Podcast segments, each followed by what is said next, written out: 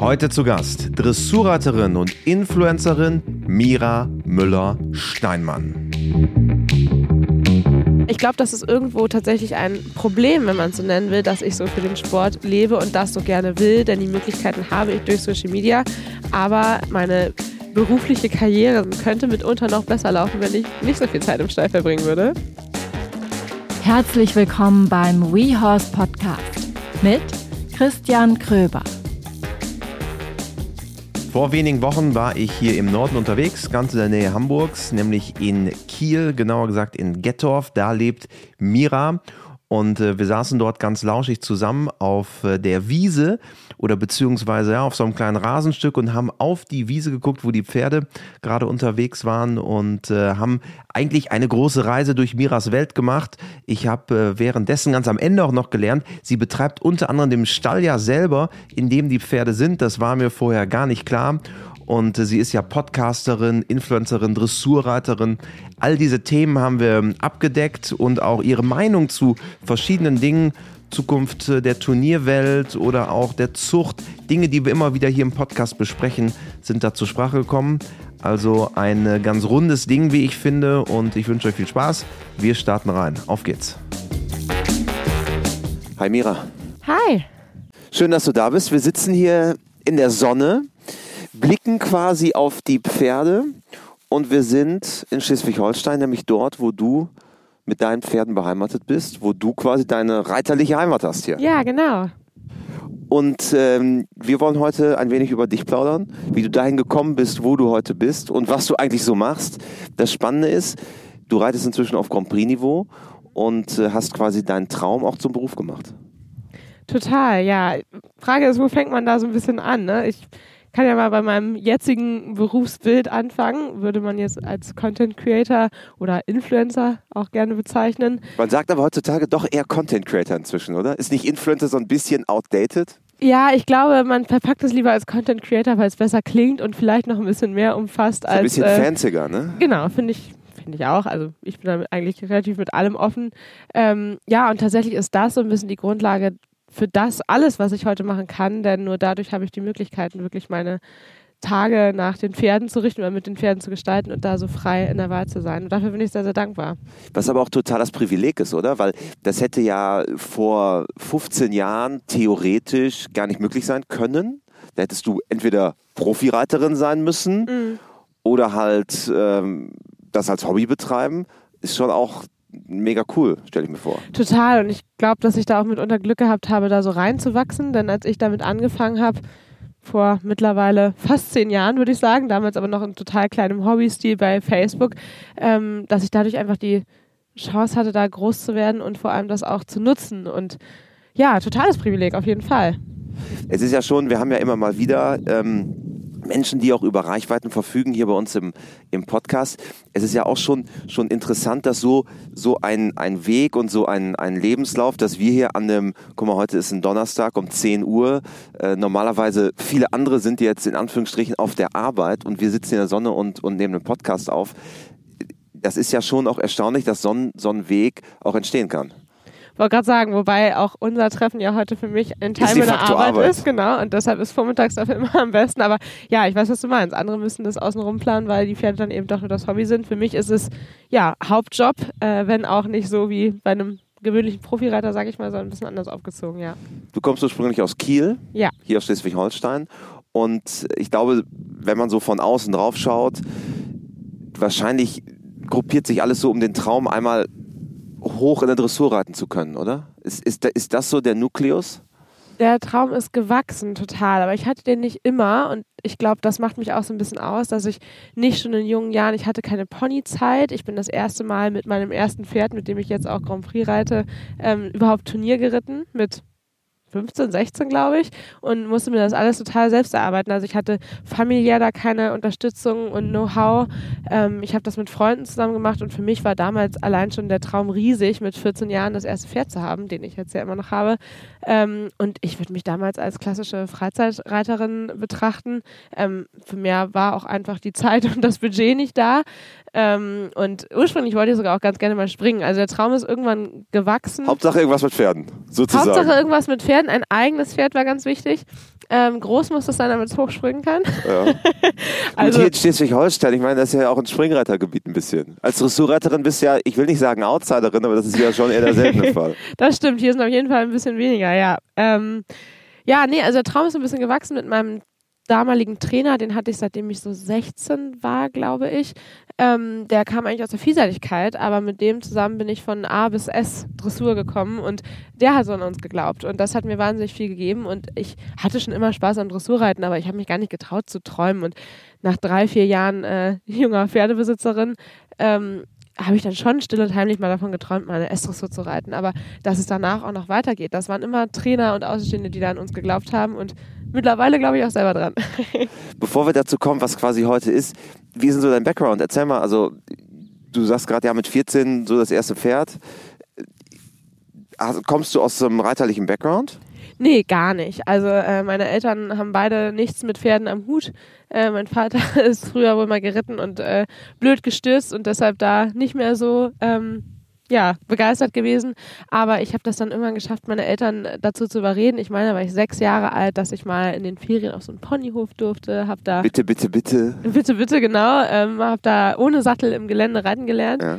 Ähm, und das war dann aber nur so ein Feriending. Also bis ich 10, 11, 12 war, war ich immer nur in den Ferien, Oster- und Sommerferien, vielleicht noch Herbstferien auf so einem Ponyhof.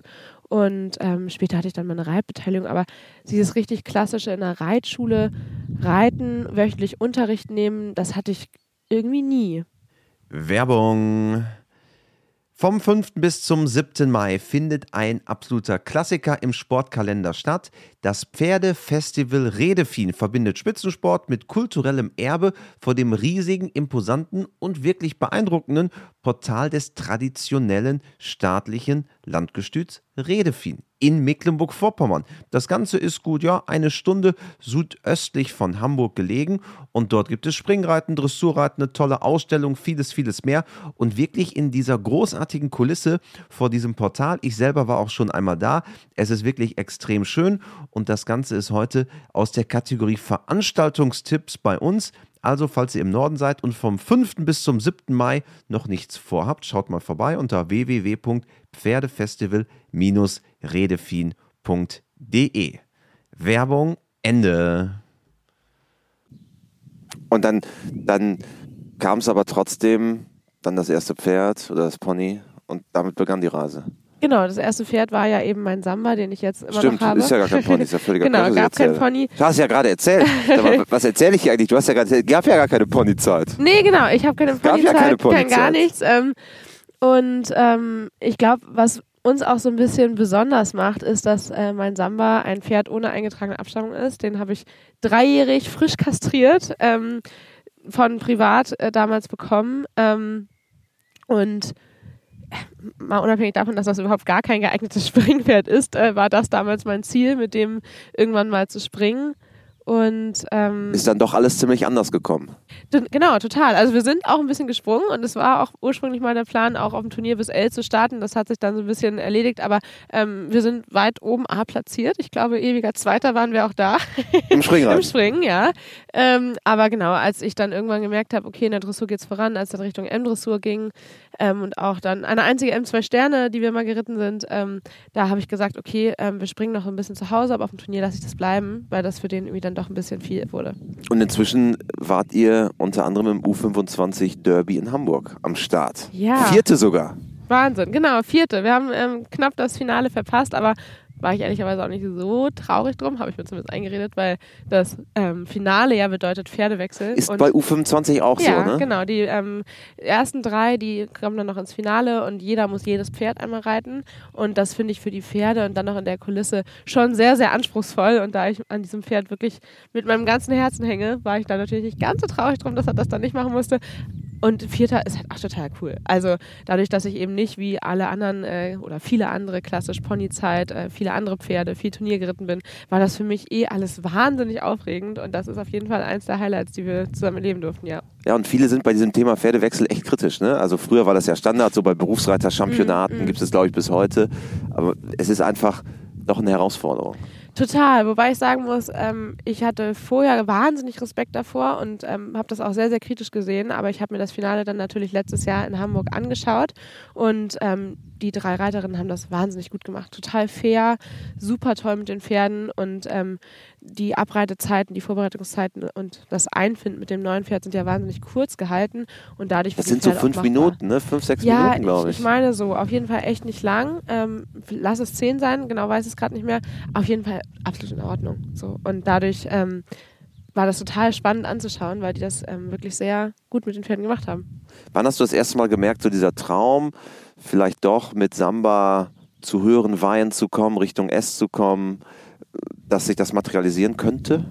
Ja, ich glaube, ähm, als so die Wechsel immer einfacher wurden, die fliegenden Wechsel ist ja für viele eine Hürde, ähm, habe ich gemerkt, okay, das fällt dem gar nicht schwer und wenn die Serienwechsel klappen, dann äh, wird halt auch S und gegebenenfalls mehr was und ähm, für mich war dann, ich weiß auch nicht, also irgendwie habe ich immer, vielleicht auch durch mein äh, noch junges Alter immer noch und da sowieso, ähm, dass ich nie so groß gedacht habe, sondern mich immer so wahnsinnig über das Jetzt gefreut habe und so dankbar für die Möglichkeiten war, dass ich gar nicht selber auf die Idee kam zu sagen, ja, und in ein paar Jahren reiten wir auf jeden Fall Grand Prix.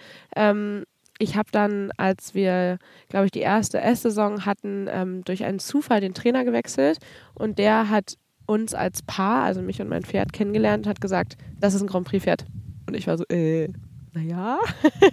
also noch total ähm, ungläubig. Also er hatte das Auge da. Genau, der hat das Auge definitiv und der hat auch recht behalten. Ähm, also ja, und das wird jetzt ja hier jetzt unsere erste Grand Prix-Saison. Man muss dazu sagen, ich bin bisher Inter 2 Kurs Grand Prix geritten. Das ist natürlich selbes Niveau, aber jetzt nicht Grand Prix, Grand Prix. Ne? Also da gibt es ja noch einen kleinen Unterschied. Aber das ist auf jeden Fall für diese Saison geplant und äh, weit ist der Schritt dann ja auch nicht mehr. Obwohl das Spannende ist ja, dass der, dass das Gap zwischen der St. Georg Tour und Inter 1 Mhm. und dann Inter 2, das ist doch relativ hoch. Ne? Das, das glaubt man immer gar nicht. Das, das, ist, das ist fast wie zwei Sportarten, finde ich. Total, genau. Das Reiten ist auch ein ganz anderes. Das habe ich auch äh, lernen müssen und lerne es noch, dass man da wirklich nochmal ganz anders, viel aktiver und selber auch viel, finde ich, sportlicher und ähm, schneller im Denken sein muss. Ähm, genau, also und die Lektionen in Inter 2 sind ja genau dieselben wie in einem Grand Prix auch, nur in vielleicht noch einer etwas einfacheren Aneinanderreihung. Ja, in der Abfolge nicht so genau, schnell. aber und so, ne? ähm, ich meine, in der im Kurz Grand Prix sind es genauso 15 Einerwechsel. So, also Ja. das ist schon sehr ähnlich, nur eben ein bisschen andere Abfolge, nicht ganz so lang, meine ich. Und da sind wir jetzt noch nicht mehr weit entfernt von, aber ein bisschen warten wir noch. Und, und das Spannende ist ja auch, viele Reiter scheitern ja an der Hürde. Also es gibt viele, die, die, die, die kommen relativ schnell dann so auf dieses St. Georg-Niveau und Inter 1. Und dann ist es wirklich noch eine Hürde. Und das ist ganz spannend auch zu beobachten, dass viele diese Hürde nicht schaffen. Also es ist ja, weil du brauchst A, das Pferd, das ja auch dann so diese Versammlungsfähigkeit und für Pi und Paar und, und Einerwechsel und so hat. Äh, das ist eine Herausforderung. Auf jeden Fall, ja, wollte gerade sagen, ich glaube, dass viele Pferde oder auch viele Pferdreiterpaare sich mit den Einerwechseln wahnsinnig schwer tun und da auch einfach viele Jahre brauchen. Dann hat man mit Pferden ja auch immer mal sportliche Ausfälle vielleicht, wenn man Pech hat. Ja, aber wir haben das geschafft, ja. Aber du bist ja dann erstmal so den ganz normalen Weg gegangen. Du hast Abi gemacht, äh, Studium und so weiter. Also, dass du jetzt hier Fulltime von den Pferden und von der Arbeit lebst, hat sich ja erst dann eingestellt. Genau, also es lief schon so ein bisschen nebenbei. Ich glaube, es hat angefangen, als ich mein Abitur gemacht habe, 2016. Das ist so ein ganz netter Nebenjob war. ähm, und mir war aber ganz wichtig, dann auf jeden Fall zu studieren und ähm, da auf jeden Fall was Handfestes zu haben, wie meine Oma sagen würde. Und ähm, das habe ich im Mai 2021 oder 22, muss ich jetzt überlegen. mein Studium Hier, also hier auf meinem kleinen Zettelchen steht 2022. Okay, na gut, dann erst ein knappes Jahr. In Klammern. Bachelor. Ja, genau. Gut, dass du es besser weißt als ich. Genau. Also mein Studium habe ich dann im Mai letzten Jahres äh, beendet. Genau. Und ähm, ich habe auch lange noch überlegt, ob ich jetzt noch einen Master ranhänge. Habe ich erstmal nicht gemacht, weil ich so viel zu tun habe, dass ich das gar nicht ähm, vernünftig gerade ja, machen könnte. Und deshalb habe ich das erstmal ein bisschen weggeschoben. Aber ich denke, das ist auch in Ordnung. Viele brechen ihr Studium sogar ab oder machen gar keins, äh, um dann Social Media als Hauptberuf zu machen. Und das war mir halt eben wichtig, dass ich das nicht mache, sondern dass ich eben ein Studium habe. Ich habe Volkswirtschaftslehre studiert. Wie beginnt man dann? Lass mich das noch ein bisschen genauer fassen. Wie fällt, hast du die Entscheidung gefällt zu sagen, okay, nach dem Studium, ich werde jetzt nicht in Anführungsstrichen in ein, in ein Unternehmen gehen und da von 9 bis 17 Uhr arbeiten und dafür, dafür Geld bekommen, sondern diesen, diesen Influencer-Weg zu gehen und damit auch Geld zu verdienen. Weil es ja einmal das zu sein, das andere ist damit ja auch ein kleines Unternehmen aufzubauen.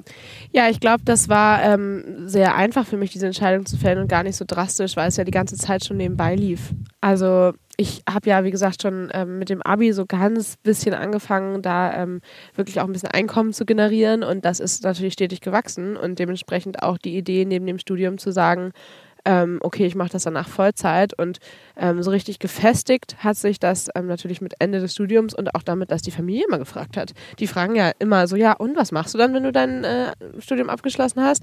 Und Diese schönen Fragen an, am, am Weihnachtstisch, was Genau. machst du jetzt eigentlich? Ja, genau. So? Und ähm, am Anfang habe ich dann natürlich immer noch gesagt, ja, weiß ich nicht so genau. Und das so konkreter das wurde, ähm, dass das wirklich Sinn macht. Und da ich auch zum ähm, Ende meines Studiums ähm, tatsächlich schon die Managerin dazu geholt hatte und es musste, weil ich eben, glaube ich, weiß gar nicht, wie viele Pferde hatte ich zu dem Zeitpunkt. Ich glaube auch schon drei. Und ähm, dementsprechend musste ich mir einfach Unterstützung suchen, die mir hilft, da ähm, Aufträge anzunehmen, meinen Mailverkehr zu organisieren, Telefonate für mich zu machen, damit ich überhaupt das alles bewältigen konnte. Und ähm, damit war dann ja schon klar, dass das irgendwie nicht mehr nur ein Einmannjob ist und ähm, das Sinn macht, das weiterzumachen. Inzwischen ist es sogar eine Dreimann-Show, glaube ich, eine Frau-Show. Genau. Mittlerweile äh, eine Dreimann-Schau oder zwei Frau Einmann-Schau. Ja. ähm, Genau, ich habe meine Managerin Josephine und ähm, Luca, der mir mit den Pferden hilft. Ähm, ursprünglich mal als Groom quasi eigentlich bei mir begonnen, macht er natürlich noch sehr viel mehr und hilft mir. Äh, Das hört sich bei euch allem. im Podcast, dass der, Genau. dass der nicht nur Groom ist, der macht auch dein TikTok.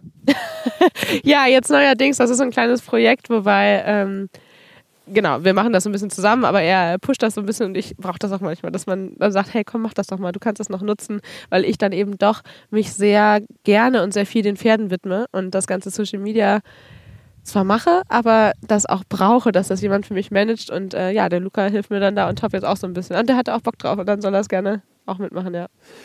wenn man mit, mit vielen Athleten spricht, gerade jetzt im Zuge auch ähm, oder im Kontext von Social Media, die sagen, naja, wir haben eigentlich keine Zeit, uns um das Thema zu kümmern, um Leuten zu zeigen, wie wir zu Hause arbeiten. Du hast ja gerade selber gesagt, eigentlich reite ich ja und Social Media mache ich halt auch. Ist das eine schwierige Balance, die, die, die du treffen musst? Weil äh, es ist ja, und die Diskussion hatten wir auch hier schon mal im Podcast, es gibt zum Beispiel wenige große Athleten-Accounts. Also Jessica von Bredow Werndl und Ingrid Klimke, das sind so die beiden, die sofort einfallen. Richtig, wobei die ja trotzdem nicht äh, sehr vergleichbar mit mir oder anderen Influencern, sag ich mal, jetzt arbeiten, sondern die zeigen viel, die haben große Accounts, aber ähm, es ist ja nicht so persönlich, würde Genau, ich sagen. die, die, die, die nehmen nicht so mit täglich. Ne? Genau, das ist nicht dieses klassische Influencer-Bild, was man sich vorstellt. Ja. das ist mir auch schon mehrfach aufgefallen, dass es nicht so viele wirklich ähm, erfolgreiche SportlerInnen gibt, die das machen. Ähm, ja, ich glaube, das ist irgendwo tatsächlich ein Problem, wenn man es so nennen will, dass ich so für den Sport lebe und das so gerne will, denn die Möglichkeiten habe ich durch Social Media. Aber ähm, meine berufliche Karriere, sag ich mal, ähm, könnte mitunter noch besser laufen, wenn ich nicht so viel Zeit im Stall verbringen würde. wenn ich einfach mehr Zeit hätte, um Projekte zu planen, umzusetzen und eben nicht ähm, ja, mit dem so und so vierten Pferd zum Training fahre. Aber ähm, das will ich aktuell einfach in Kauf nehmen, weil äh, mir das wahnsinnig Spaß macht und ich mir immer denke, wie lange werde ich das machen können. Ähm, vielleicht ist das mit den Pferden auch nicht immer so möglich und deshalb nutze ich das jetzt, versuche mich aber trotzdem da ein bisschen zu begrenzen. Ich hatte jetzt eine Zeit lang sogar fünf Pferde. Ähm, das hat sich jetzt innerhalb relativ kurzer Zeit auf äh, fast drei, auf Dienstag drei minimiert oder dreieinhalb. Ähm, weil ich eins eben noch zum Teil reite. Und das ist dann schon deutlich angenehmer, vor allem mit Lukas Hilfe, weil es dann auch mal so ist, dass ich mal entweder einen Tag nicht in den Stall fahren müsste oder halt eben einen halben Tag übrig habe, weil aktuell ist es eigentlich ein Fulltime-Job im Stall und das, obwohl ich Unterstützung habe und ähm, ohne meine Managerin würde ich da mit Social Media total hinterherhängen und so ist es halt echt so, dass ich noch lange bis in die Abendstunden da was machen muss, nie einen freien Tag habe und ähm, das ist ja auch so ein bisschen das Problem an Selbstständigkeit, dass man sich da selber organisieren und zurücknehmen muss. Und das fällt mir aktuell wahnsinnig schwer, weil ich alles sehr, sehr, sehr gerne mache. Aber ich natürlich trotzdem merke, dass das einfach zu viel ist. Wirst du denn von anderen Reiterinnen und Reitern angesprochen? Wahrscheinlich würde ich jetzt mal tippen, du vereinst mehr Follower als äh, mehr als, das ist jetzt ein ziemlicher Guess, so als 75 Prozent der Reiter, die in den Top 20 der Weltrangliste in der Dressur reiten. Die haben alle weniger als du. Ja. Wirst du von denen angesprochen, die sagen mal, hey, sag mal, Mira, wie mache ich denn das hier eigentlich? Ähm, weiß ich gar nicht. Also ich habe mich irgendwann vor Jahren tatsächlich mal in Aachen mit Jessica von Brede Berndl drüber unterhalten. Aber das war es dann auch. Also ansonsten ähm, ist das natürlich so, dass ich mittlerweile auch mit einigen wirklich Profisportlern, per Du ist vielleicht ein bisschen übertrieben, das macht man ja sowieso in der Regel, dass man sich duzt, aber man sich vom Gesicht her kennt und ähm, auch mal Hallo sagt und so weiter. Aber Social Media ist für die meisten da ja gar nicht so das Thema, weil ich denke, die haben ähm, da ja, sag ich mal, ein ähnliches Problem wie ich, dass die einfach gar keine Zeit dafür haben. Also es wäre natürlich super Zeit. interessant und clever, das da zu machen und sich da aufzustellen, aber die wenigsten machen es. Also Social Media ist tatsächlich im Turniersport für mich in dem Teil meines Lebens nicht so Thema. Also ich mache das halt und ich bringe das unter. Ähm, aber ich würde da auch eigentlich ganz gerne noch mehr Tiefe reinbringen, dann noch mehr hinter den Kulissen und so weiter zeigen, weil ich es könnte. Aber Thema ist das so richtig bisher nicht, nein. Also das ist irgendwie so ein bisschen die andere Welt, so also dann wirklich Turniersport. Ähm, da ist eben ja der Sport der Mittelpunkt und nicht Social Media, für mich zumindest. Was sind sportliche Ziele von dir? Naja, ich würde sagen, auf jeden Fall äh, Grand Prix auch wirklich dann reiten, hoffentlich auch erfolgreich reiten. Und ähm, im nächsten Jahr würde ich auch gerne in den internationalen Dressursport starten. Was heißt das konkret? Naja, also es gab jetzt ja ähm, die letzten Jahre, die wirst du auch kennen, diese Almersee-Tour zum Beispiel. Ja, eine Amateurtour ist das, glaube Genau, ich. ist eine ne? Amateurtour. Das heißt so, weil ähm, alle, die zwar national Erfolge haben, aber international nicht gestartet sind, die können natürlich nicht einfach beim Hamburger Derby jetzt plötzlich Derby reiten, sondern da muss man auch ein bisschen Erfolge sammeln und diese Amateurtouren, die sind nicht nur für wirkliche Amateure, sondern auch für Berufsreiter, aber eben für welche, die international neu einsteigen. Die auch so reinwachsen, ne? Genau, diese Tour gibt es, also da fehlen halt einfach Ranglistenpunkte. Mhm. Diese Tour gibt es dieses Jahr leider nicht, sonst wäre das in diesem Jahr auch schon für uns interessant gewesen, weil die Almersee-Tour eben genau diese Inter 2 Kurz Grand Prix Prüfung Mhm. beinhaltet. Gibt es dieses Jahr leider nicht. Irgendwo schade. Andererseits ähm, für uns auch eine Chance, wirklich dieses Jahr mit Grand Prix zu starten und ähm, da national nochmal mehr Erfahrung zu sammeln und das Jahr für Training auch viel zu nutzen. Ja, beim nächsten Jahr wäre dann international Ziel und ähm, mit dem Samba und mit meinem äh, Nachwuchspferd, mit dem Dino, Mhm. ähm, wäre auf jeden Fall irgendwo das Ziel, wenn er das nervlich packt, nächstes Jahr in Jungpferde-S zu starten.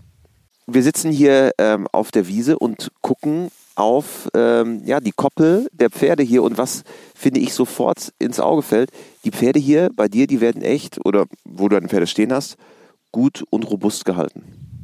Robust, ja, stimmt, irgendwie schon. Ja, ähm, das ist, glaube ich, auch noch so was, was mir extrem wichtig ist und was ich mir auch so ein bisschen zur Lebensaufgabe gemacht habe, das halt wirklich ähm, da Social Media zu nutzen, um das zu zeigen, dass eben auch Sportpferde wirklich ähm, meiner Meinung nach artgerecht gehalten werden, indem sie halt mindestens zwölf Stunden draußen sind, Sommer wie Winter und das im Herdenverband. Ähm, wir haben hier eine geschlechtergetrennte Herde, ähm, also nur Wallache, aber die leben hier auf, finde ich, großem Raum mit vielen zusammen. Da vorne sieht man auch gerade, wie die zusammen spielen. Ähm, es ist mir wahnsinnig wichtig, dass meine Pferde hier den ganzen Tag im Herdenverband draußen sind und das ist halt, glaube ich, das, was ich so aus meinen Anfängen noch habe, dass ich ähm, als Freizeitreiterin quasi aufgewachsen bin und da das gesehen habe und das sich für mich nie ergeben hat, warum man Pferde, die sportliche Leistung erbringen, in Boxen sperren muss. Weil ich denke mir gerade das, versuche ich mal realistisch zu sehen. Ähm, ich bin meinem Partner, meinem Sportpartner, Pferd, sehr, sehr dankbar dafür, dass er das leistet, was ich von ihm möchte und mit mir zusammen da in Prüfungen auf Turnieren kämpft. Aber deshalb ist es auch meine Aufgabe, alles rundherum so nett und fair wie möglich zu gestalten. Und da gehört eben für mich artgerechte Haltung dazu. Und ähm, das versuchen wir hier halt wirklich umzusetzen, dass die Pferde hier den ganzen Tag draußen sind. Die schlafen hier zusammen in der Sonne. Die ähm, sind im Sommer sogar 20 Stunden draußen. Meine Pferde kommen nur vormittags rein, damit ich zweimal Kraftfutter gewährleisten kann. Und ähm, ansonsten sind die im Sommer, wenn das Wetter nicht komplett schlecht ist, sehr, sehr viel draußen und es funktioniert. Also da ist keiner müde, da ist keiner unausgeglichen, da ähm, hat keiner Leistungsdefizite, das funktioniert wunderbar. Das typische Argument wäre jetzt, naja, die Verletzungsgefahr. Richtig, das kann ich auch bei Profis mit wirklich Pferden äh, mit Millionenwerten verstehen, aber auch da verstehe ich nicht, warum die Pferde nicht mindestens zu zweit und meinetwegen mit Steigermaschen und was weiß ich was draußen sein können. Und das halt auch den ganzen Tag. Also, weil meiner Meinung nach ja, das Verletzungsrisiko ist höher für Schlagverletzungen oder ähnliches, aber das in die Boxen einsperren, das ähm, sorgt ja für Sehnenverletzungen, Gelenksprobleme, weil die Belastung ja einfach viel zu ja, drastisch ist. Die stehen 23 Stunden oder meinetwegen auch nur 20 Stunden in der Box und dann wird da Höchstleistung mit meistens auch wenig Aufwärmen ähm, ver verbunden, umgesetzt und das ist halt einfach viel, viel belastender für den Organismus Pferd, als wenn sie sich viel bewegen. Da gibt es auch Studien zu und ich habe auch das Gefühl, dass da ein großer Wandel passiert. Immer mehr Profis versuchen das auch umzusetzen. Dass die natürlich nicht ihre Pferde in einer zwölfköpfigen Herde haben, finde ich absolut in Ordnung, kann ich auch total verstehen. Das erwartet man auch nicht, aber ähm, ja, ein Halten mit zumindest Zweierkonstellationen und viel draußen, finde ich, ist eigentlich für jedes Pferd machbar. Und was auch spannend ist, du hast hier keine Halle. Nein.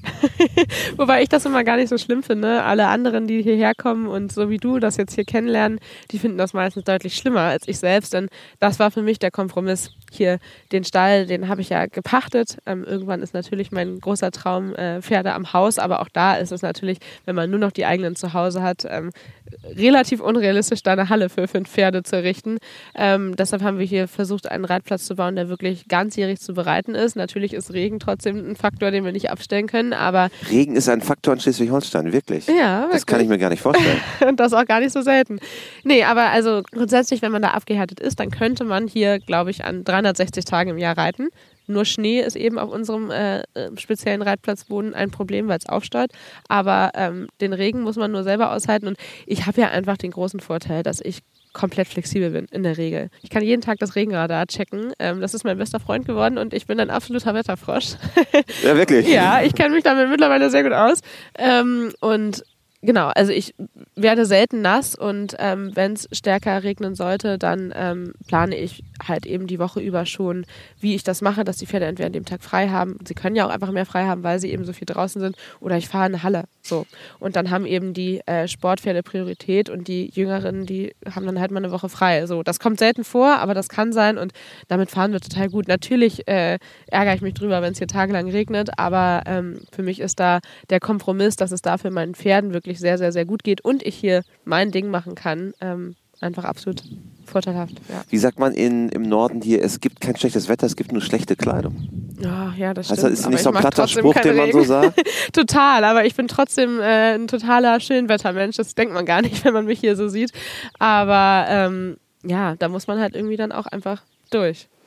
Vor einigen Wochen hatten wir im Podcast die amtierende U21 Deutsche Meisterin im Springreiten, Clara Blau.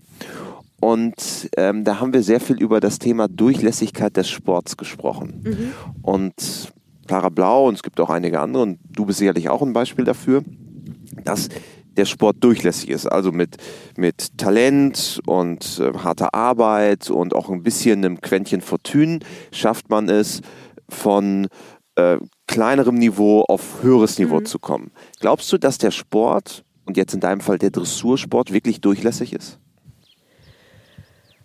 Ja, ja, doch, ich glaube schon. Ähm, weil ich ja auch an meinem Beispiel merke, dass man nicht unbedingt ein großes Budget haben muss. Klar, dauert es bei mir länger. Ich war mit U21 sicherlich noch nicht so erfolgreich. Ich glaube, dass es aber vor allem ähm, die richtigen Leute um einen rum braucht, die an einen glauben, sei es die Eltern, sei es ein Trainer, ähm, um da voranzukommen. Aber dann, ich glaube, der Profisport ist nicht durchlässig, aber ähm, der Amateursport, der ja auch bis Grand Prix wie bei mir gehen kann, ist es, glaube ich, schon. Warum, warum ist der aus deiner Sicht der Profisport nicht durchlässig? Weil man schon in jüngstem Kindesalter wirklich gut reiten muss und gefördert werden muss, um ganz oben anzukommen. Aber du könntest doch jetzt auch ähm, mit den Reichweiten und den Möglichkeiten, die du hast, wenn du jetzt sagst, hey, ich habe vier Berittplätze oder ich habe, sag mal, na, mhm. denk mal groß, du hast mhm. acht Berittplätze mhm. jetzt, die hättest du doch innerhalb von zwei Wochen ge geschlossen. Das stimmt, aber ist das, also für mich wäre jetzt, um Durchlässigkeit im Profisport zu beurteilen, das Ziel so, ist es möglich für mich, Olympia zu reiten? Und das würde ich ganz klar mit Nein beantworten, oder?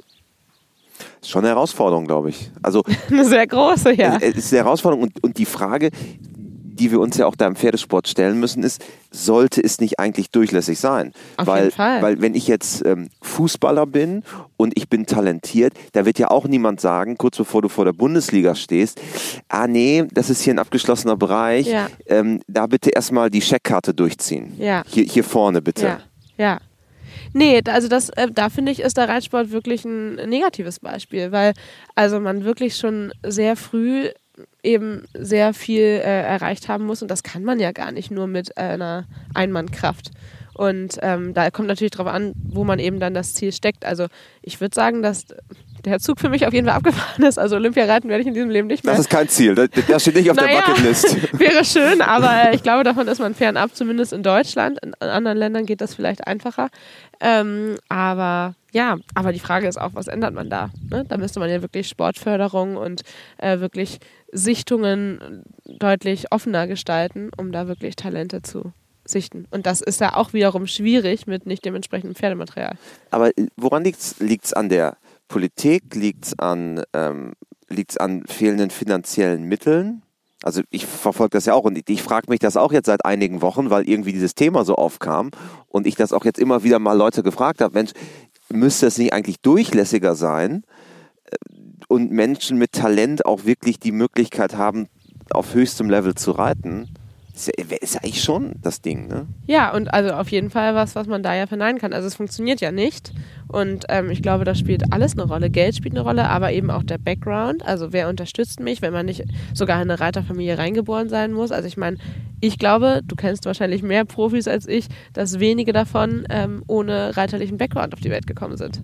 Es gibt sicherlich welche, aber wenige, wo die Familie nicht sowieso schon geritten ist. Ich glaube sogar, dass es ein richtiges Problem ist. Ja. Weil dadurch entsteht, und das soll gar nicht geringschätzig gegenüber den Leistungen Nein, sein, die, die jetzt ähm, Leute erbringen. Also ähm, das ist ja großartig, aber es verengt sich halt auf wenige Namen, die immer wieder kommen. Auf jeden Fall, genau. Und die auch ewig an der Spitze bleiben und man manchmal da auch ein bisschen skeptisch hinterfragen kann. Ne? Also ich finde auch, das ist auf jeden Fall ein Thema, weil natürlich ähm, wäre das schön, so groß träumen zu können, aber braucht man gar nicht. Da unterhalte ich mich auch viel mit äh, meinem Freund und seinem Vater drüber, die kommen aus dem Segelsport und da ist das nicht so unabdingbar überhaupt nicht, da mal Olympia zu segeln. Die sind da kurz davor, dass die 2024 Olympia segeln. Wirklich, dein, dein Freund ist kurz davor, ähm, in Paris mit dabei zu sein.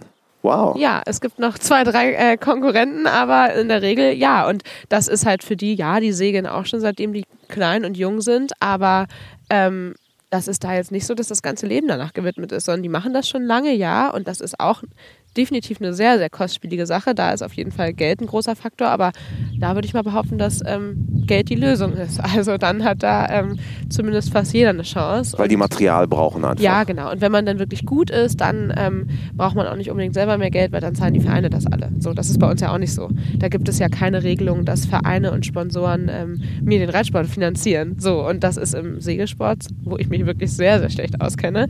Aber ähm, ja, deutlich besser und einfacher geben. Wenn die einen Kaderstatus haben, dann haben die keine eigenen Kosten mehr. Ja, und, und das ist, glaube ich, wirklich eine Herausforderung, insbesondere in Deutschland, um Menschen auch wieder dafür zu begeistern, sportlich aktiv zu sein. Auf jeden Fall, ja, ja. Und da muss der Reitsport, glaube ich, auf jeden Fall was tun, denn es ist ja nicht nur, ähm, ja, dass es vielleicht dann nicht durchlässig ist, sondern eben auch, dass ja, das Reiten nicht immer so im guten Licht steht, ne? Da haben wir jetzt mit WeHorse in den letzten Wochen mit dem Courage Award zum Beispiel ähm, was getan. Warum glaubst du, dass das der Fall ist, dass der Pferdesport eben nicht in diesem guten Licht steht. Also Diskussion, die, da werde ich schon seit zehn Jahren fragen mich Leute, warum ist das eigentlich so? Und ich habe mal eine bessere, mal eine schlechtere Antwort. So richtig den Oberclou bringe ich auch nicht immer raus. Ja. Wie ist deine Sicht darauf? Ähm, ich glaube, unser Problem im Reitsport ist einfach, dass wir mit Lebewesen arbeiten und deshalb ja einfach so in der Kritik stehen können, weil Außenstehende ähm, teilweise überhaupt nicht nachvollziehen können, warum wir das tun, warum wir die Pferde, ähm, ja, na, was heißt dazu zwingen, aber mit den Pferden zusammen sportlich unterwegs sind. Jeder weiß, dass äh, Reisen und der Turniersport für Pferde Stress ist und trotzdem machen wir das. Und warum machen wir das, ist halt für viele Ausstehende die Frage und ich kann das gut nachvollziehen und genau das ist eben der Grund, weshalb ich gute Haltung so enorm wichtig und in den Fokus stellen will, weil faires Reiten ist das eine, aber faire Haltung das andere, weil das für mich immer die Entschuldigung und Wiedergutmachung dafür ist, dass ich meinem Sportpartner Pferd Leistungen abverlange und erwarte, dass es für mich sich stressigen Situationen aussetzt, um für mich zu leisten. Und deshalb ja, kann ich da schon Außenstehende sehr gut verstehen. Ich habe halt auch mit vielen Nicht-Reitern ähm, durch meinen Freund und Familie und eigene Familie zu tun. Ähm, und da ist das immer so mein Punkt, wenn die fragen, ja, macht den Pferden das denn überhaupt Spaß? Sage ich so, naja, es hat deren Job. Ich, mir macht auch nicht alles Spaß, was ich machen muss, aber das ist halt deren Job. Aber deshalb muss ich halt auch für den Ausgleich sorgen. Aber schwingt da nicht auch so ein bisschen, ja, schon vorgeschoben mit drin, naja, eigentlich sollten wir das gar nicht machen? Ja, Das schwingt ja Fall. so ein bisschen mit drin. Aber Auf jeden Fall. wenn du jetzt schaust, in die Zucht, da würde ich sagen, dass die meisten Pferde sind dafür gezüchtet, sportlich aktiv zu sein. Also Das finde ich aber auch ein Problem, muss ich sagen. Ja? Ja, weil immer mehr Freizeitreiter sehr gute Pferde haben, denen sie gar nicht gewachsen sind und die gar nicht mehr robust genug sind.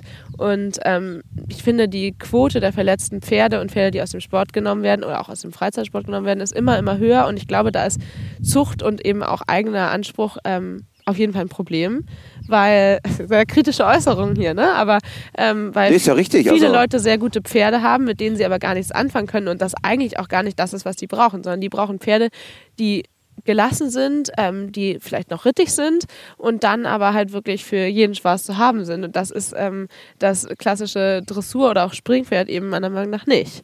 Und da muss sich auf jeden Fall was tun, in der Zucht als auch in der Ansicht der Leute. Aber ich glaube, da tut sich was, weil eben ähm, die Pferde häufig nicht besonders haltbar sind aktuell. So zumindest meine Erfahrung. Wir hatten ja auch ähm, jetzt bei uns im Podcast äh, letztens Dr. Katharina Roos, Thema ECV. Und sicherlich auch ein, eine, ein Aspekt, was da so mit reinspielt, nämlich die Tatsache, dass vielleicht auch die Zucht ähm, ja, verbesserungswürdig Ja, ist. total. Auf jeden Fall. In vielerlei Hinsicht finde ich auch. Und das ist ja auch das, was ich damit meine, dass also viele Pferde haben, denen sie gar nicht gewachsen sind. Vielleicht Pferde, die auch gar nicht für den Reitsport geeignet sind. Da, ähm, wie gesagt, ich kenne mich mit Zucht auch ganz wenig aus. Aber was meiner Meinung nach auch einfach ein Riesenproblem ist, dass immer mehr ganz junge, moderne Hengste eingesetzt werden in der Zucht, anstatt dass man wirklich welche nimmt ähm, mit altem Blut, wo man auch weiß, dass die schon Eigenleistung erbracht haben und so weiter. Weil wie viele werden ein, zwei Saisons zum Decken eingesetzt, dann verschwinden die von der Bildfläche für immer. Wie gesagt, Zucht Sie, ist gar nicht mein siehst du Thema. gar nicht wieder, das stimmt. Genau, ja. aber das finde ich irgendwie schon was, wo man mal hellhörig werden sollte. Ähm, ja, jetzt schwenken wir hier total aus. Wie gesagt, Zucht überhaupt nicht wir mein machen Gebiet, so eine, aber so eine ganze. Komplettreise hier gerade. ja. Kommen wir noch einmal zu dir. Also es gibt Samba, das ist dein Grand Prix-Pferd, dann gibt es Dino, sechsjährig. ja, Wie planst du sowas? Wie, wie planst du die potenzielle Karriere oder Nicht-Karriere von Dino? Also erstmal habe ich ein bisschen gebraucht, um ihn kennenzulernen, weil auch ähm, für mich, ich bin viele junge Pferde geritten, habe viele junge Pferde mit ausgebildet, aber wirklich Pferde kaufen für mich perspektivisch, da ist der so mit der erste, ähm, den ich ähm, ja da gekauft habe. Ich habe den jetzt anderthalb Jahre ähm, und der ist auch so klassisches Dressurpferd, ähm, nervlich schwierig gewesen. Mittlerweile geht es echt. Ähm, dafür aber wirklich sehr arbeitswillig und langweilig. Ähm, genau, aber der, was die Planung angeht, ähm, habe ich da ein bisschen gebraucht und war auch teilweise selber ehrlicherweise ein bisschen unsicher. Das ist übrigens der da mit der blauen Decke und dem weißen Hinterbein. Also der mit der blauen Decke und der weißen Hinterbein, das könnt ihr jetzt nicht sehen, aber er, ähm, Dino ist so 15 Meter von uns entfernt und frisst gerade an der Heuraufe. Genau. Dann hast du hier auch ein Bild von ihm. Ähm, ja, also wir haben einfach eine Weile gebraucht, weil sein Nervenkostüm einfach ein großes Problem war, aber da bin ich halt auch der Überzeugung, dass da die Haltung und auch die Abwechslung im Training viel mit reinspielen. Ähm, und bei dem musste ich halt ein bisschen schauen, was ist für ihn das Richtige individuell, aber ähm, jetzt Planungsstand ist, der ist mal in einem Test of Choice, also in einer Prüfung, die ganz normal wie eine Turnierprüfung abläuft, aber nicht gewertet wird in dem Sinne, dass man bei Rimondo oder ähnlichem da Ergebnisse einsehen kann, sondern einfach nur zwar mit Richterfeedback, aber eben ähm, nur für uns als Einschätzung und als Übung irgendwo ist er Dressur für der M gelaufen, ähm, auch gar nicht so schlecht. ähm, und dabei belassen wir es jetzt aber erstmal für dieses Jahr. Also der soll im Herbst wieder ähm, auf Übernachtungsturniere mitkommen, wenn ich da eigentlich mit Samba starten will, ähm, weil er ihm das einfach Sicherheit gibt. Das machen viele Profis auch so. Auch eine Isabel Wert stellt ihre Pferde erst sieben, achtjährig beim Nürnberger Burgpokal vor. Genau so ist Acht, es. neunjährig und hat die zu Hause. Ähm, und so mutig muss man erstmal sein, vor allem als Amateur, so wie ich, zu sagen, okay, ich habe das Pferd, ich habe das für mich, ich will das nicht verkaufen, das muss keine Turniere laufen, ähm, um eben den Verkaufswert zu steigern. Und deshalb ähm, ja, nutzen wir jetzt hier Zeit zu Hause. Der soll trotzdem mit. Der soll auch ähm, unterwegs sein, aber der soll eben keine Prüfung laufen. In erster Linie deshalb, weil er da gar nicht zeigen könnte, was er kann. Das ist ein richtig gutes Pferd, meiner Meinung nach, der aber einfach noch braucht. Und das tun die Profi-Pferde auch. Und deshalb ist da halt ein vorsichtiges Ziel, den erst nächstes Jahr so richtig einzusetzen und dann vielleicht auch in Jungpferde ist. Und wenn nicht nächstes Jahr, dann halt übernächstes Jahr. Dann ist er sieben, achtjährig oder übernächstes Jahr dann achtjährig und dann reicht es ja auch noch.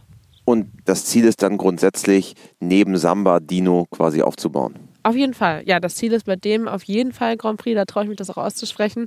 Ähm, wenn viele Das ist ja fast eine Kampfansage jetzt hier. Kampfansage. Ja, einfach deshalb, weil der Samba mir total Mut gemacht hat und vielleicht auch vielen anderen da draußen machen kann, weil der eben kein klassisch gezüchtetes Dressurpferd ist, sondern das ist ein, wie man so sagen würde, Wald- und Wiesenpferd gewesen, der jetzt ähm, mit wirklich normalem Gangwerk da ähm, in momentan kurz Grand Prix, irgendwann Grand Prix auffallen kann, weil der eben durch Rittigkeit, Gelassenheit und ähm, korrekte Ausführungen punkten kann. Und ähm, für mich ist das deshalb so einfach zu sagen, ja, Dino wird das schaffen. Ähm, erstens, weil meine Trainer das sagen und zweitens, ähm, weil der einfach viel, viel mehr Grundqualität mitbringt. Und dadurch, dass ich weiß, dass ich auch ein da kann ich jetzt mal ein bisschen mutig reden, ähm, ein 0815-Pferd. Wir reden hier nur mutig im gebracht hat. Podcast. Okay. ein sehr einfaches Pferd, was nicht dafür prädestiniert war, bis ganz nach oben bringen konnte, bin ich mir ganz sicher, dass ein Pferd, das eine sehr gute Grundqualität hat, das mit mir genauso schaffen kann. Also du bist zuversichtlich. Ja, ich bin zuversichtlich. Es wird noch dauern und ich bin ja eigentlich ein sehr ungeduldiger Mensch, aber ich zwinge mich gerade mit Ja, den Pferden immer zu Geduld. Ja, ich sage das zumindest immer, dass ich ungeduldig bin, weil ich ähm, immer nicht zufrieden bin mit den Fortschritten für mich, die, die schon da sind. Ich wäre gerne schon mal sehr viel weiter. Das ist immer so schwer zu erklären, weil ich bin mit den Pferden wahnsinnig geduldig. Aber in mir drin würde ich gerne trotzdem, dass alles noch viel schneller geht. Woran liegt das? Liegt das an deinen eigenen Ansprüchen oder, oder was treibt dich da? Ja, ich glaube, meine eigenen Ansprüche an mich, aber ähm, irgendwie auch die Sorge davor, dass mir Zeit davon läuft, glaube ich.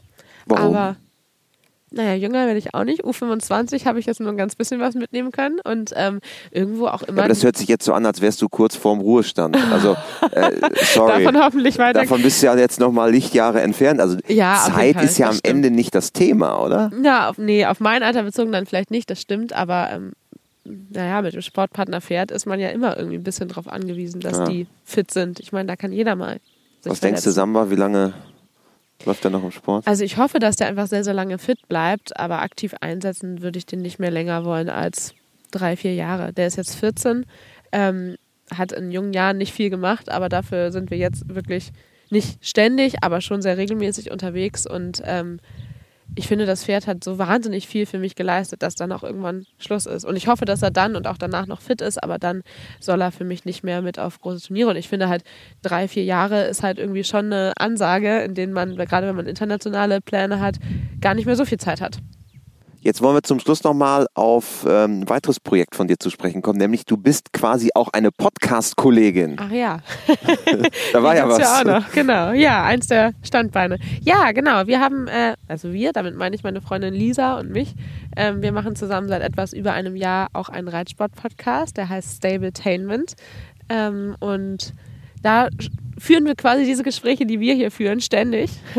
Suchen uns immer ein paar Themen raus, die nicht nur uns, sondern auch viele andere betreffen, binden da die HörerInnen mit ein und ähm, ja, sprechen. Ursprünglich war der Gedanke so mal 20 Minuten, um die Zum Schrittreiten. zum Schritt reiten, richtig, um die Aufwärmphase mit Podcast hören zu verbringen. Aber ähm, jetzt muss man eben auch oft Podcast hören, wenn man schon das Pferd fertig macht oder ähnliches, weil wir auch mal bis zu 40 Minuten quatschen.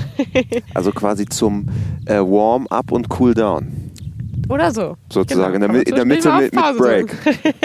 Ja, genau, das war so mal die Idee. Das ist natürlich völlig äh, egal, wann man den Podcast sich anhört. Aber das hat ähm, mal ganz simpel gestartet. Aber mittlerweile ähm, haben wir da auch, glaube ich, ein sehr gutes und auch großes Zuhörerfeld. Und es macht uns total Spaß. Wir hatten da auch schon Live-Auftritte auf Messen und da sind für dieses Jahr auch noch mehr geplant. Und äh, ich freue mich total über das Projekt, weil du merkst, ich rede wahnsinnig gerne.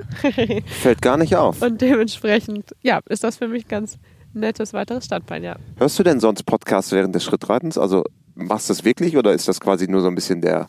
Nein, Die- ich die höre Idee keine dazu. Podcasts, ich schaue mir keine Instagram-Stories von anderen Leuten an. Würdest du alles niemals tun? Okay, verstanden. Würdest Wenig. du niemals tun? Nein, niemals nicht, aber wenig. Ähm, ich höre mir mal Podcasts an, aber dann meistens tatsächlich eher ähm, Richtung Business für mich. So wie alle früher, so vor drei, vier Jahren haben alle immer geantwortet, Steingarts Morning Briefing. ja, das sagt mir natürlich nicht mehr ganz so viel. aber ähm, ja, nee, genau, sowas vielleicht mal, ja. War Jessica von Bredow Werner letztens zu Gast. Das, ist Deutschlands, das war mal Deutschlands größter Podcast. Ich glaube, das ist ein bisschen abgestiegen, ein paar andere haben überholt, so gemischtes Hack und so, die haben halt mehr Ja, Reichweite. aber auch das wäre nicht so ganz. nee, ist überhaupt nicht meins, auch nicht. Nee. Null. Zu viel Lifestyle. ja, und, und, und zu wenig Content. Ja, Mir ja. fehlt da immer der Content so ein bisschen. Ja. Also ich, ich brauche da brauch so ein bisschen mehr Fleisch am Knochen. Ja, das stimmt, das stimmt. Also, genau, ich ähm, habe bei euch schon mal reingehört. Ich habe mir auch schon mal andere Pferde-Podcasts angehört. Ich war auch schon Gast in einigen Podcasts, aber mir selber viele anhören, vielleicht phasenweise. Aber ich gucke auch kein Fernsehen. Also, Auch nicht. Medien sind irgendwie sonst nicht so mein Hast du Ding. nichts mit am Hut, ne? Ist nicht, Nee, nicht so keine deins. Zeit. Ja, aber du hast ja jetzt, hier hast ja dreieinhalb Pferde. Ja, richtig. Aber das füllt ja nicht den ganzen Tag. Nee, aber Social Media, die Gestaltung von, von mir, mein Content äh, für den Tag und die Stallplanung, ich meine, der Stall gehört ja zu mir. Und äh, dann habe ich noch Hund und Freund und Privatleben. Gehört dir das hier? Jein, ja. Wenn, Jein, ja. ja. Also äh, halt ein Pachtvertrag, den ich hier habe. Aber ja, der Stall Die, ganz die, mir. hier die, der komplette Ja. Stalltrakt. Ja. Und da sind dann Einsteller quasi. ja, genau. Und das sind alles nur Freunde von mir. Ach so, das wusste ich Ende gar hier nicht. jetzt nochmal Ja, das ist ja also ein nur, großes Ding rausgehauen. nur, ja. nur vielleicht äh, für euch ist das eine, das ist ja eine richtig lange, langer. Was sind das? 25 Boxen? nee, wir es waren ursprünglich mal 15, wir haben jetzt eine 16. gebaut. Guck mal, ich kann ganz Ähm, schlecht schätzen. Nicht schlimm, ich auch. Nicht besonders gut. Genau, also wir haben hier Platz für 16 Pferde und ähm, ich habe mich da im Oktober 2021 zu entschieden, das selber zu machen. In Ähm, Covid sozusagen.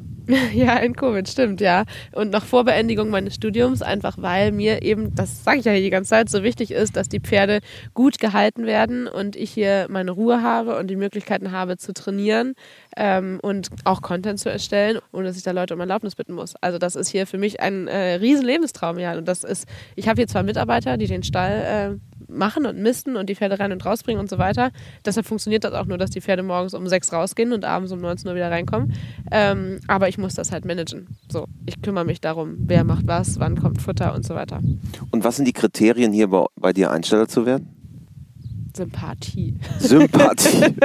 Nein, also sie sind größtenteils, also wenn sie es nicht schon vorher waren, dann sind sie es jetzt, sind das alles Freunde von mir. Und ähm, alle mit dem gleichen äh, Interesse an Haltung, äh, sportlich ambitioniert sind hier nur ein, zwei. Das finde ich aber auch ganz nett, weil ich mag das irgendwie lieber mit Leuten, die nicht so große Ambitionen zusammen haben, hier zu sein. Ähm, weil es eben kein Konkurrenzding gibt. Ich gehe auch mit denen viel ausreiten, ähm, wenn das gerade in unseren Trainingsplan passt und ist generell auch mindestens einmal die Woche mit drin. Ähm, ja, also es sind alles Freunde von mir hier. Also ein kleines Family and Friends Business. Ja, total, ja. Am Ende eines jeden WeHorse Podcasts warten die vier klassischen WeHorse-Fragen. Mhm. Und die blühen jetzt auch dir. Und Frage Nummer eins ist: Hast du ein Motto, nach dem du lebst? Hätte ich mir mal vorher angucken sollen, die Fragen. Ein Motto, nach dem ich lebe. Ja, mittlerweile glaube ich, ähm, echt jeden Tag, ja, ist vielleicht ein bisschen zu romantisch gesagt, aber jeden Tag so zu leben, als wäre es der letzte. Denn gerade bei der Arbeit mit den Pferden weiß man, Verletzungen sind definitiv mit da, deshalb Zeit nutzen und das Beste draus machen, ja. Frage Nummer zwei: Gibt es einen Menschen, der dich im Hinblick auf die Pferde besonders geprägt hat? Ja, ich glaube auf jeden Fall. Darf ich zwei Menschen nennen? Ausnahmsweise, weil du es bist. Du Ja. darfst heute zwei. Ja, es gibt auch zwei sehr prägende Menschen, was vielleicht auch noch ganz interessant ist. Ähm, mein erstes Pferd und meine einzige familiäre Unterstützung sind meine Oma. Meine Oma hat mir den Samba damals geschenkt. Ähm, ich bin Scheidungskind und sie war sich sehr sicher, dass mir das ganz doll helfen wird, ein Pferd zu Stabilität. haben. Ja, und das, da wird, hat sie recht behalten, denn ähm, ja, mir ging es immer trotz Scheidung sehr gut. Ähm, und die Pferde sind jetzt ja mein Leben und das habe ich irgendwo ihr zu verdanken. Und sportlich gesehen auf jeden Fall mein ähm, erster sehr, sehr langjähriger Trainer, der mich von A bis S gebracht hat. Klaus Remy heißt der, das ist ein ähm, ehemaliger Vielseitigkeitsreiter, der ähm, ja, uns da extrem gepusht hat und extrem an mich geglaubt hat. Wunderbar. Frage Nummer drei. Wenn du Reitern bzw. Pferdemenschen eine Sache im Umgang mit ihren Pferden auf den Weg geben könntest, was wäre es? Ich würde sagen, man sollte sich die Frage stellen, ob man selber gern das eigene Pferd wäre. Und da sind wir wieder beim Thema Haltung, zumindest für mich. Und dann vervollständige diesen Satz, Pferde sind für mich. Das ist auch wieder so romantisch, wenn ich jetzt sage, mein Leben. Aber es ist so. Das würde ich sagen, kommt aber, es ist die meistgenannte Antwort, würde ich Aber sagen. weil das auch der Spruch ist, oder? Geht der nicht sogar so? Pferde sind für mich mein Leben. Ja, das hört man öfter mal. Aber das passt ja leider Pferde sind mein Leben, könnte man sagen. auch. Ja. Das sagen viele. Oder so. Okay. Aber ist ja trotzdem schön. Ja. Lassen wir so stehen. Genau. Wunderbar. Liebe Mira, vielen Dank. Äh, Es war sehr schön, eine kleine Reise durch deine Welt und äh, ja, bis bald. Ja, danke, dass ich dabei sein durfte. Hat Spaß gemacht. Dieser Podcast wurde vorbereitet von Juliane Tränkler, produziert von Mara Landwehr. Aus ihrer Feder ist auch unser neues Intro. Und wenn euch unser Podcast gefällt, freuen wir uns, wenn ihr uns positiv bewertet, zum Beispiel auf Spotify oder auf Trustpilot. Bis bald.